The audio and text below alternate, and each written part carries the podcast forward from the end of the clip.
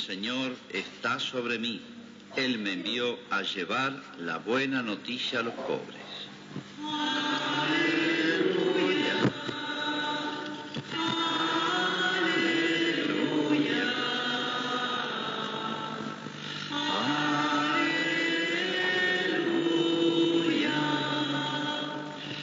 El Señor esté con ustedes. Evangelio de nuestro Señor Jesucristo según San Mateo. Juan el Bautista oyó hablar en la cárcel de las obras de Cristo y mandó a dos de sus discípulos para preguntarle, ¿eres tú el que ha de venir o debemos esperar a otro? Jesús les respondió, vayan a contar a Juan lo que ustedes ven y oyen. Los ciegos ven y los paralíticos caminan los leprosos son purificados y los sordos oyen. Los muertos resucitan y la buena noticia es anunciada a los pobres. Y feliz aquel para quien yo no sea motivo de tropiezo. Mientras los enviados de Juan se retiraban, Jesús empezó a hablar de él a la multitud, diciendo, ¿qué fueron a ver al desierto? una caña agitada por el viento? ¿Qué fueron a ver? ¿Un hombre vestido con refinamiento? Los que se visten de esa manera viven en los palacios de los reyes. ¿Qué fueron entonces a ver? ¿Un profeta? Les aseguro que sí, y más que un profeta. Él es aquel de quien está escrito. Yo envío a mi mensajero delante de ti para prepararte el camino. Les aseguro que no ha nacido ningún hombre más grande que Juan el Bautista, y sin embargo, el más pequeño en el reino de los cielos es más grande que él. Es palabra del Señor.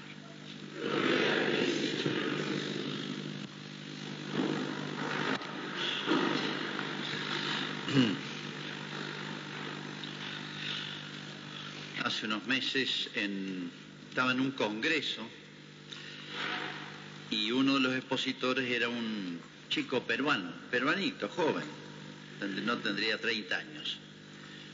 Había hecho una carrera en economía brillante, después creo que había estudiado en Estados Unidos, en Alemania, bueno, tenía no sé cuántos títulos, y él dice desde la facultad, yo no sé esas cosas que se dan en los jóvenes, a los jóvenes siempre le gustan las cosas novedosas, son esnovistas, ¿eh?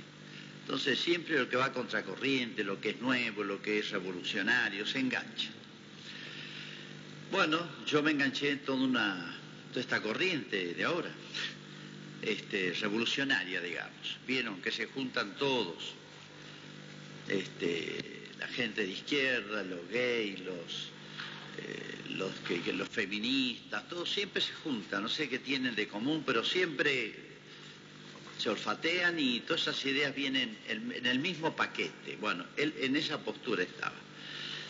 Y dice, yo voy a estudiar, un chico se veía muy inteligente, voy a estudiar bien teología católica porque quiero pegarle este, a la iglesia y quiero destruir la iglesia, porque la iglesia, él había llegado a esta conclusión, muchos han llegado a esta conclusión falsa, es el mal de la sociedad yo me dedicar a destruir la iglesia. Para eso tengo que prepararme. Y se puso a estudiar. Entonces, que, fíjense, inteligente, no voy a estudiar cualquier librito, voy a estudiar los autores más importantes de la iglesia. Y bueno, menos mal que pensó así, tomó el más grande de los doctores de la iglesia, se llama Santo Tomás de Aquino.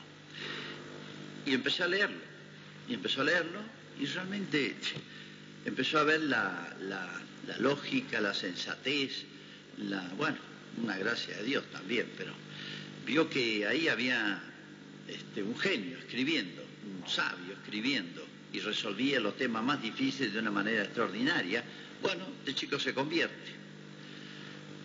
Y se convierte absolutamente del todo. Yo lo escuché exponer, realmente por más que no es cura ni estudió filosofía y teología, pero manejaba muy bien toda el lenguaje, este chico estudió mucho, ahora como es costumbre hizo una página, no sé, web, después si quieren les doy el título, se dedica a la apologética. ¿Qué es la apologética? Es la parte de, la ciencia teológica, digamos, que se dedica a dar razones de todo, razones de que existe Dios, razones de que Jesucristo es el Hijo de Dios y es único en la historia de la humanidad, que la religión católica es la heredera de Cristo. Y que la religión católica la fundó alguien que no es simplemente un ser humano inteligente, carismático, líder, etc. Y así, apologética, justificación de con razones, o sea, es científico. Hablando en términos modernos, creer en Dios, creer en Cristo, creer en la iglesia es lo más científico que hay. No es una ocurrencia del peruanito, esto es así. Sobran razones, sobran razones para el que quiere verlas, ¿no? Bueno, muy interesante porque este chico lo han llamado a, ha tenido polémicas públicas en Perú con él, una sociedad de ateos que hay, yo no sabía que existía, ha tenido disputas públicas en los medios de comunicación, lo llaman esos paneles que les gusta hoy enfrentar en España, ha tenido en Alemania, por todos lados. Claro, a través de su página se ha hecho conocer. Muy bueno. Yo decía, ojalá ha habido una gracia ¿no? Pero ojalá todos o muchos siguieran el mismo camino. Fíjense lo que el tema del Evangelio de hoy. Juan Bautista estaba en la cárcel y oyó hablar de las obras de Cristo. Juan Bautista, como saben, primo de Jesús, el último y más grande de los profetas. Profeta es la persona inspirada por Dios que habla en nombre de Dios. No dice lo que él se le ocurre. Profeta significa eso. Y los profetas se dedicaron, se puede decir, a dos cosas. Una, ir educando al pueblo de Israel para que de a poquito fueron, dando rasgos, tiempos, etcétera, de cuándo iba a venir Cristo, hasta la fecha en que iba a llegar, el lugar donde iba a nacer, etcétera, cómo iba a morir, bueno. Y a su vez iban corrigiendo al pueblo de Israel de sus defectos, para que no se erraran el camino, le invocaran a Cristo, ¿no? porque esa es la misión de Israel. Por eso los profetas son tan duros a veces, porque Israel casi siempre fue infiel a Dios y los, profetas lo iban corrigiendo, porque era el pueblo que Dios preparó para difundir a Cristo por el mundo. Esa es la misión única en la historia de la humanidad de una nación, de un pueblo. Por eso es tan especial el pueblo judío. Pero bueno, no es el tema de hoy. Fíjense entonces, Juan Bautista, el último y más grande, el último, porque los, profetas vinieron más de mil años antes de Cristo. Pero Juan Bautista lo señaló a Cristo ahí nomás. No solamente era pariente, sino dijo, este ¿Se acuerdan que lo bautizó? De manera que nadie más cerca de Jesús. Por eso es el más grande, porque es el que lo presentó personalmente a Jesús, ¿no? Bueno, tenía muchos discípulos, porque realmente percibieron en él un hombre iluminado por Dios. Y de todos lados venían. Los primeros apóstoles de Jesús habían sido discípulos de el Bautista. El Bautista le dice, bueno, ahora síganlo a él y a mí yo tengo que, famosa frase, es preciso que él crezca y que yo desaparezca. Bueno, poquito después Jesús empieza su vida pública. ¿Eh? Las bodas de Caná es el comienzo, hizo un gran milagro y ahí arrancó. Y ahí empezó después a formar eh, ese grupo especial con el que iba a fundar la iglesia son los doce apóstoles. ¿Qué pasó con el Bautista? Yo tengo que desaparecer. No sabemos qué fue en detalle de su vida, pero le reprocha a, Herodes que se había quedado con la, con la mujer de la hermana, le robó la esposa, y además era prima suya. Y entonces le reprocha en público eso porque era un pecado público. Herodes lo mete preso y se acuerdan después le hace cortar la cabeza le ofreció, ¿se acuerda el precio del baile, ese famoso? ¿eh? Bueno, la mujer, esta compañera, concubina, no sé cómo llamarla, quedó con una rabia enorme y le pidió la cabeza de Juan el Bautista. Y bueno, él fue y le cortó la cabeza. Así terminó la vida. Por ahora estaba preso. Jesús ya hacía rato que había empezado a predicar. De manera que los discípulos del Bautista, que era, era admirable la personalidad Juan Bautista, era realmente un hombre carismático, no se hablan milagros de él, sino la, no sé, esa cosa que tienen algunas personas de, eh, hablan con autoridad, digamos, moral. Realmente tenía muchísimos discípulos y se ve que todavía lo seguían en la cárcel y todo. Y ahí empieza este diálogo. El bautista oyó hablar en la cárcel de las obras de Jesús. O sea, empezó a hacer muchos milagros. Y mandó dos de sus discípulos a preguntarle, ¿eres tú el que ha de venir o debemos esperar a otro? Juan Bautista tenía muchos discípulos. Primer punto, primera reflexión. Le hice a dos nomás. Ustedes dos venís, vos y vos, vayan a preguntarle a Jesús esto. ¿Por qué uno le dice a todos vayan? Porque la sociedad es así. Hay una minoría que piensa. No se ofendan, ni se alegren, ni se enorgullezcan. La sociedad así desde Adán y Eva en adelante. De 100 personas hay dos o tres que piensan, deciden, lideran, para bien o para mal. En un curso, los que son docentes lo saben, siempre un curso depende de uno o dos chicos opinan que hay que hacer esto y todos los demás van atrás. En la sociedad es así. Eso de pensar de que todos decidimos, eso de educar al soberano y que todos votamos, todos las opiniones de todos lo valen igual, no es así. Todos sabemos que es una mentira. La sociedad tiene líderes. En un equipo de fútbol hay un líder. En una banda de ladrones, una banda de asaltantes, siempre hay un jefe. Natural. Siempre hay. Entonces, bueno, la sociedad siempre tiene líderes para su bien o para su mal. Bueno, San Pedro era un líder natural, por eso lo eligió Jesús. Los no seguían a San Pedro. Es así. Así está hecha la sociedad, así somos nosotros. Decir que somos todos iguales es mentira. Somos todos desiguales. Unos sirven más para una cosa, otros para otra. Pero siempre los que lideran son una minoría y super minoría. Primera cuestión.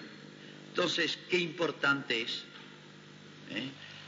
Que los, aquellos que tienen carisma, liderazgo, etcétera, sepan la responsabilidad que tienen, porque arrastran a muchos otros.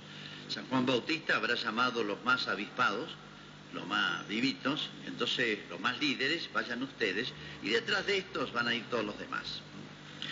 Bueno, rara la pregunta, Vayan a preguntarle, ¿eres tú el que ha de venir o debemos esperar a otro? Mandó dos discípulos. Acá alguno puede pensar que San Juan Bautista en la cárcel tuvo dudas. Che, no me habré equivocado con Jesús, ya había hablado de Jesús mucho, ¿se acuerdan que lo bautizó, lo presentó, lo, lo definió a Jesús, este es el Cordero que... Bueno, dijo muchísimas cosas. ¿Ahora entró en crisis? No, es como si Juan Bautista hiciera esto. Mirá, no, se los, no, no quiero que lo acepten porque yo se los digo. Si no vayan a ver ustedes, ya son grandecitos. Aprendan a pensar ustedes y decidir ustedes. ¿eh? Porque miren, somos libres. Y uno después no le eche la culpa. No, San Juan Bautista, la culpa es de él. No, vayan y decían ustedes, tenemos inteligencia y voluntad. Y tenemos que usarla. Hay que usar la cabeza. Entonces, como diciendo, fíjense, esto es educar. Un papá y una mamá no tienen que mandarle y prohibirle todos los hijos y pensar que eso es educar. Papá y mamá tienen que enseñar un hijo, y eso es educar, enseñarlo a pensar bien, a ser libre y a decidir bien. Porque a prohibiciones y a mandatos no se educa a nadie. El día en que no tiene más obligaciones ni mandatos, etcétera, le abren el corral y hace desastres porque explota. Educar es formar la inteligencia, enseñar a pensar bien, enseñar a decidir bien, por sí solo, no porque me lo mandan, no porque está premiado, no porque está prohibido. Es una persona madura. ¿Y qué, está pasando hoy en la sociedad? Fíjense la incapacidad de decidir. ¿Por qué no se casan los chicos? chicas, todos. ¿Por qué se casan a los 25, 30 años, 40? Por supuesto, van dejando hijos a través de la vida. ¿Por qué no se casan? No se animan a decidir. Tienen temor a las decisiones de por vida. Es inmadurez. Un tiempo en que se habla tanto de los adelantos del hombre, de los derechos del hombre, del hombre, está todo centrado en el hombre, resulta que nunca ha sido más inmaduro el ser humano que ahora. Los chicos, adolescentes y jóvenes no saben decidir, no saben pensar, son inseguros. ¿eh? Por eso se refugia en la droga, en el alcohol, etc. Es un mundo sin problemas, un mundo ficticio. Fíjense la fibra, por eso Cristo y San Juan Bautista, que trabajaron juntos, de alguna manera, él le preparó el camino. Fíjense, eligieron un tipo de, vigor, de fibra, de personalidad. Así nace la iglesia. ¿eh? Bueno, vayan a ver ustedes y después ustedes decidan, según saquen las conclusiones ustedes mismos, aprendan a pensar. No, no piensen en una cosa, no decidan una cosa, pues yo se los digo. Aprendan a decidir por ustedes y bien. Bueno, van a Jesús. ¿Y qué le dice Jesús? Por supuesto se entendían Jesús y San Juan. Vayan a contar a Juan lo que ustedes ven y oyen y le pone una lista de milagros que ya había hecho en cantidad. Los ciegos ven, los paralíticos caminan, los leprosos son purificados, o sea, milagros, hasta los muertos resucitan. Una lista de milagros. Y después, fíjense, otra cosa. Le dice a todos, porque todos escuchan todo este diálogo, ¿qué fueron a ver al desierto? San Juan Bautista predicaba en una especie de desierto que había ahí. Una caña agitada por el viento, o sea, una persona sin personalidad, que se deja llevar por eslogans. Miren, ¿saben cómo se forma hoy la cultura moderna? El modo de pensar de la gente. ¿No han escuchado así? Los que hacen opinión, la prensa, los medios, los que hacen opinión. Con tres frasecitas, con tres eslogans, me, hacen tomar decisiones terribles. ¿eh? Uno ve las chiquillas de segundo, tercer año del secundario con los pañuelos verdes. A ver, vení para acá. ¿Vos qué estás defendiendo? No, que no quiero que la maten las mujeres. ¿Vos sabés lo que significa el pañuelo verde? No tiene ni idea. Le dijeron dos frases, le gusta todo lo revolucionario y ahí se engancharon. Creemos que somos muy libres, muy autónomos. Yo sé lo que está bien, yo sé lo que está mal. No. ¿Qué fueron a ver el desierto? ¿Una caña agitada por el viento? No, dice Jesús como siendo un tipo con una personalidad, con ideas claras, no me interesa la mayoría, me interesa lo que está bien, lo que es justo, lo que es verdadero.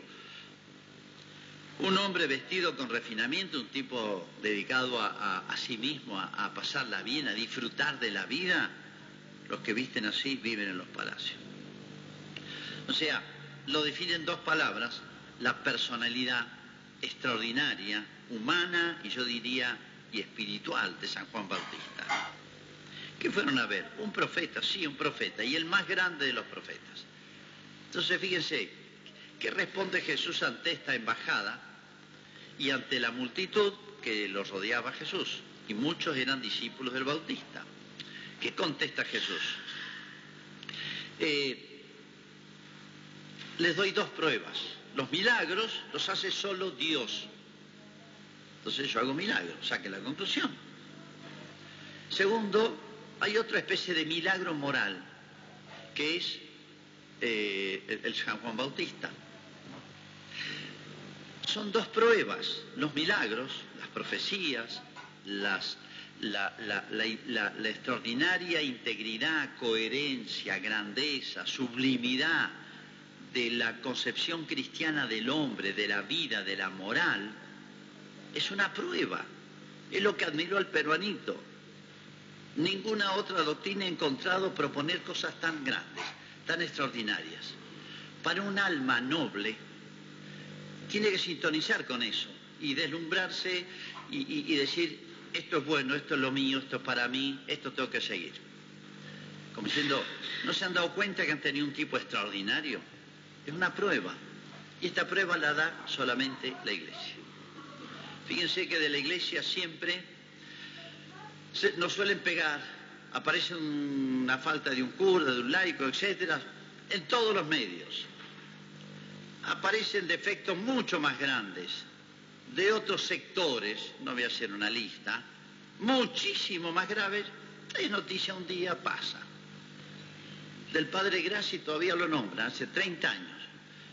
La mayoría de los cargos, de, eh, eh, eh, los testigos dijeron que eran pagados para declarar.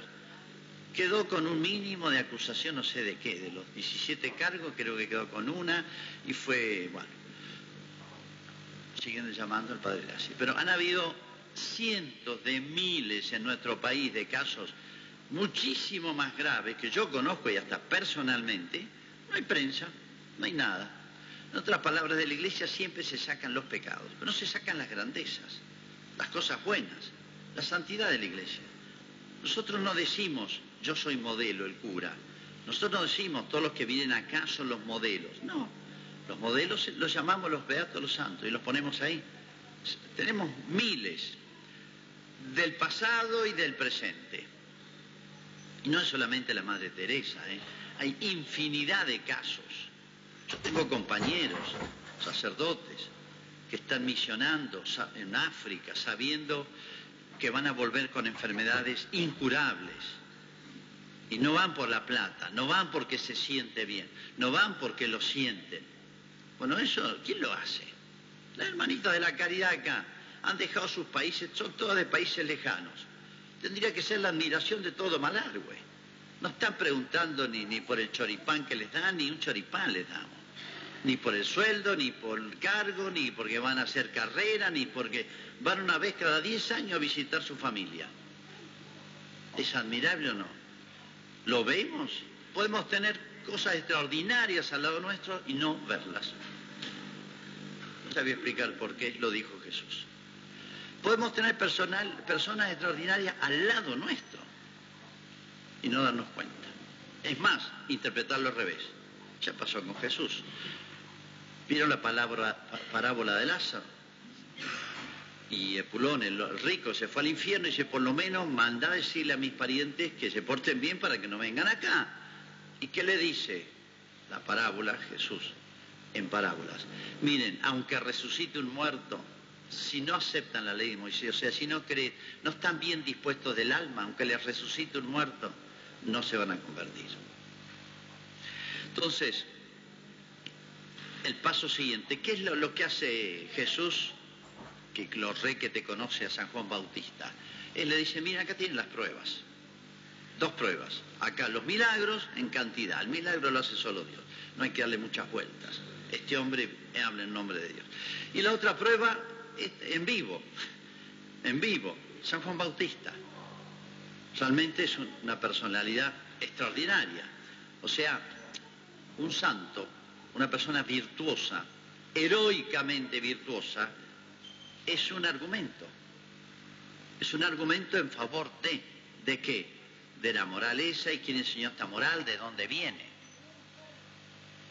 Cuando uno ve ciertos ideales de vida de hoy, para nuestra juventud y no juventud, grandes, que el ideal de vida es no trabajar, engancharse en estos grupos de, avivados que, vieron, en este país la mitad trabaja y la otra mitad vive de los que trabajan. Esta es la Argentina, ¿eh? Y todos con buenas razones, aparentes. ¿eh? Cuando uno ve los ideales de, de vida de nuestros jóvenes, uno dice, ¿esto les entusiasma o arrastran la vida?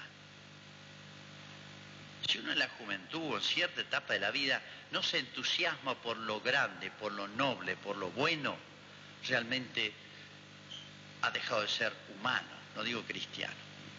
Entonces Jesús le dice, mira, ahí están los ejemplos. Más no puedo hacer por ustedes. Dios no obliga a convertirse a nadie, ni obliga a nadie a irse al cielo. Pero les dice, te conviene esto. Fíjense el otro detalle.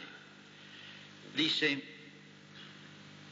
eh, Jesús fueron entonces, dice, este es aquel de quien está escrito, yo miro a mi mensajero. Les aseguro que no ha nacido nadie más grande que Juan el Bautista. O sea, les dice, miren, es una persona extraordinaria, dense cuenta.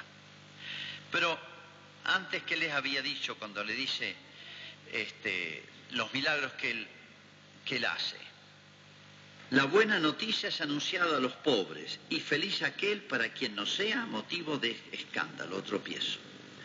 dos frasecitas importantes. La buena noticia, o sea, el Evangelio, el Evangelio significa Cristo, el reino de los cielos, la vida eterna, eh, todo lo que aprendemos en el catecismo, pero esencialmente es el reino de los cielos, o sea, que esta vida culmina en la eternidad. La buena noticia es anunciada a los pobres. Acá la palabra los pobres, en realidad habría que traducirla de otra manera. No es el pobre que no tiene nada, es a los humildes, a los que tienen bien dispuesto el corazón. En, hebreo, los anawims. Los anawims son las personas sencillas de corazón. Esas personas son complicadas, cuestionadoras, rebeldes, eh, que, que, le gusta todo lo que es revolucionario, todo lo... Hay un cierto gusto perverso, malo, que nace también del fondo del corazón del hombre, de ir contra todo aquello que es orden, norma, venga de Dios o venga de la tradición, de las costumbres de los padres. Hay un gusto en la rebeldía. Es un fenómeno moderno eso. Hay un gusto en la rebeldía, porque alimenta pasiones bajas que están en el hombre, se llaman las inclinaciones capitales la envidia, la soberbia, la ira. Es muy fácil despertar envidia, soberbia, ira en la sociedad, odio. Es muy fácil despertar bajas pasiones. Lo que es difícil despertar virtudes, anhelos de cosas buenas. La buena noticia del Evangelio, en otras palabras, este, los milagros y la personalidad del bautista, un milagro moral, son simplemente un signo, un dedo que indican a Dios a Cristo. No es creer en los milagros, sino que los milagros es una prueba científica, digamos hoy. La personalidad bautista es una prueba científica de la que la moral cristiana engrandece y ennoblece al hombre. Esos son los santos. Feliz que se da cuenta de esto. Eso es lo que dice Jesús. La buena noticia es anunciado a la gente humilde, bien dispuesta. Y felices para quien no sea yo motivo de tropiezo. O sea, o sea, los milagros apuntan a Jesús. La grandeza del bautista es un dedo que apunta a Jesús, a Dios. Feliz el que no sé, para quien yo no sea motivo de tropiezo, de escándalo. Y lo mismo vale para la iglesia. Feliz, o sea, dichoso, miren, más que eso no puedo hacer. O sea, lo que más anhela el hombre desde el fondo del alma y todos es ser felices. Todos. Lo contrario es ser infeliz, triste, este, la tristeza, el dolor, la angustia, con todas las formas que tiene.